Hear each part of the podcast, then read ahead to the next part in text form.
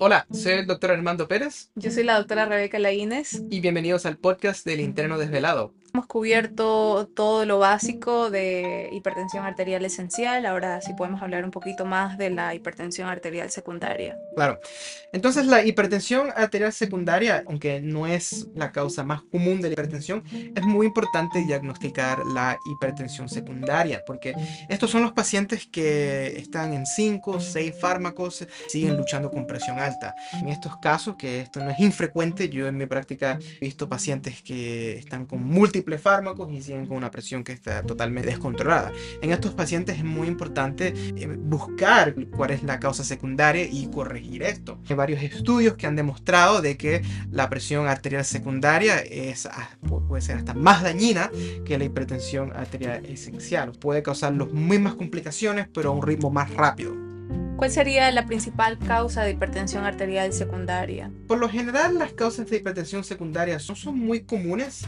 La más importante, enfermedades renovasculares, que son eh, las obstrucciones de las arterias de los riñones. Que le decimos fibromuscular dysplasia, que es cuando hay displasia fibromuscular en la arteria. Ocurre más que todo en los pacientes femeninos de media edad. Y eh, el otro grupo de enfermedad renovascular unilateral es la arteriosclerosis. Ocurre en pacientes ya mayores que han tenido enfermedades arteriales, o sea, que han tenido una obstrucción en el corazón o han tenido una obstrucción en, una arteria periferal.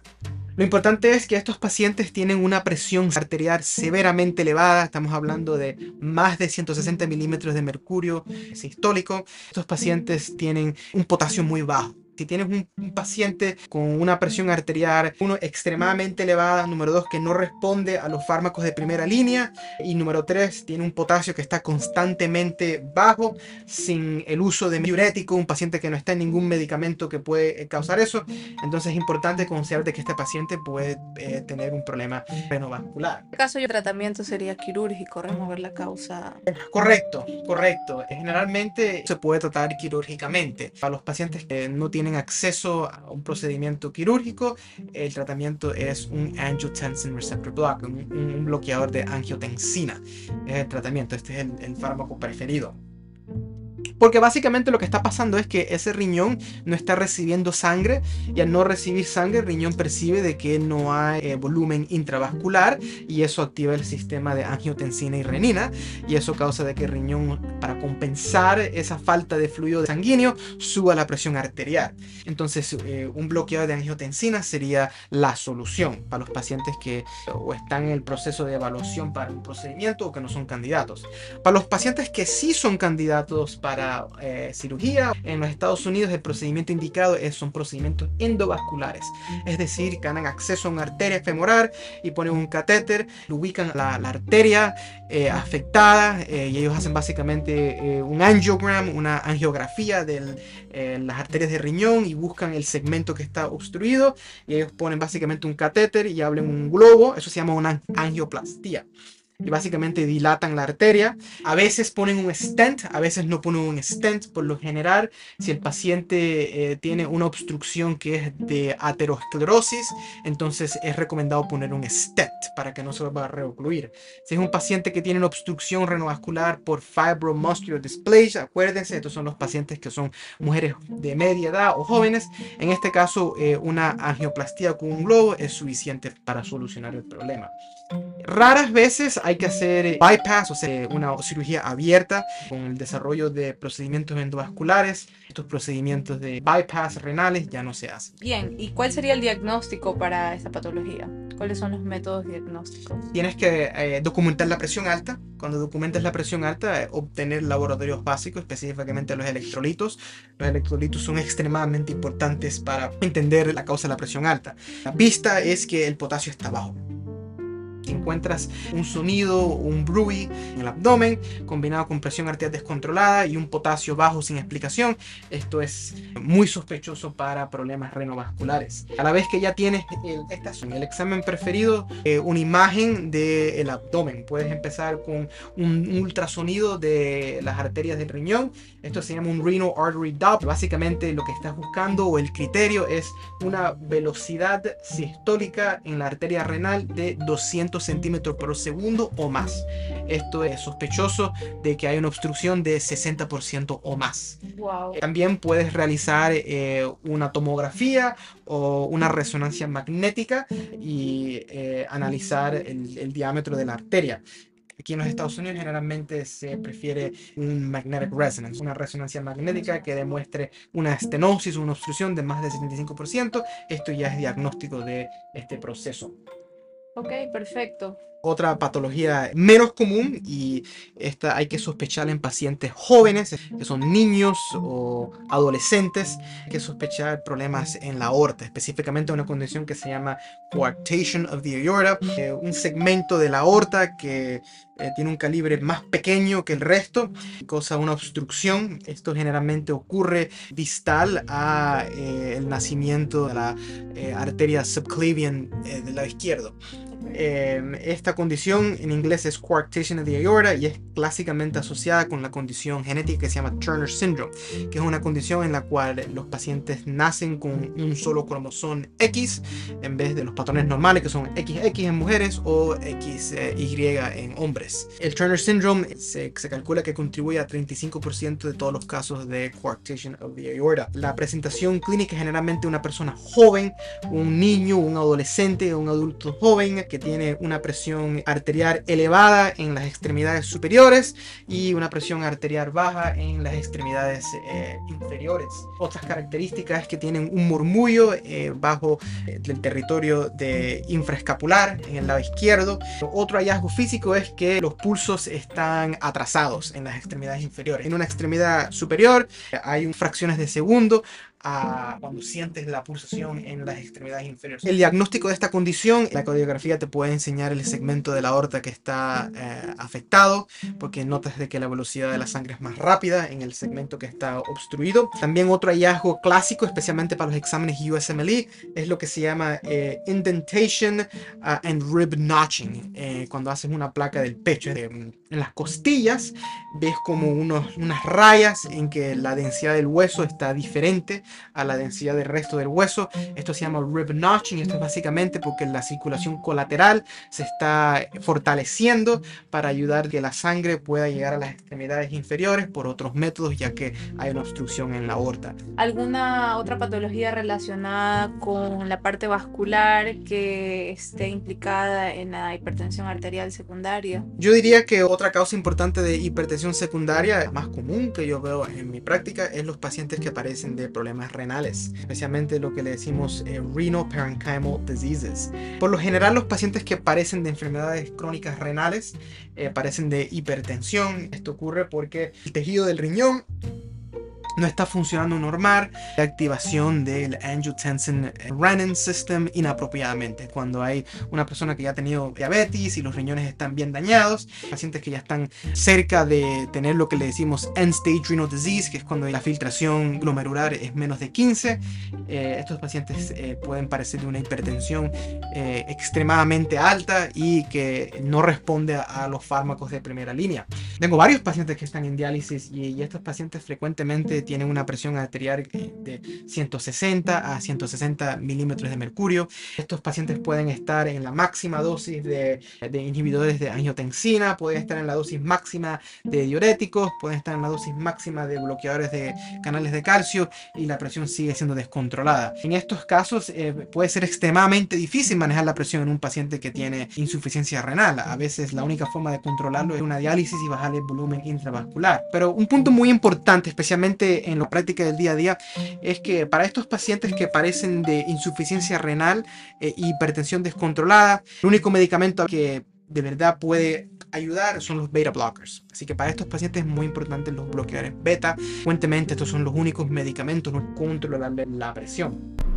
Vamos a hablar de los fiocromocitomas. Los fiocromocitomas son eh, tumores de origen neuroendocrina, eh, pueden estar asociados con eh, síndromes genéticos. Los pacientes con fiocromocitomas son importantes identificarlos porque estos pacientes se les puede solucionar fácilmente su hipertensión, darle muchos más años de vida y, ayudarlos a que no padezcan de los daños de la hipertensión crónica. Los, los pacientes con fiocromocitoma, estos son los pacientes que clásicamente se presentan con una hipertensión que de repente, se pueden levantar con una presión normal y de repente eh, le sube la presión, también otros síntomas como dolores de cabeza, palpitaciones, la sensación de que el corazón está latiendo rápido, también pueden empezar a sudar eh, y este, estos episodios pueden durar minutos. Y estos pacientes que tienen estos episodios hay que sospechar eh, los fiocromocitomas. Muy bien. ¿Cuál sería la conducta a tomar con ese tipo de pacientes? ¿Qué fármacos estarían indicados? ¿Qué procedimientos? Primero hay que diagnosticar el fiocromocitoma. La forma más fácil de determinar si hay un fiocromocitoma es midiendo los niveles de metanefrinas. Y esto se hace con una colección de orina de 24 horas y hay que hacer eh, una tomografía, una imagen del abdomen para buscar el lugar donde está el fiocromocitoma. Generalmente los fiocromocitomas se encuentran en las adrenales, pero también es importante saber que pueden encontrar también en los tejidos nerviosos de la columna, en lo que le dicen los paraganglion tissues. También se puede encontrar en el tejido de la mejilla.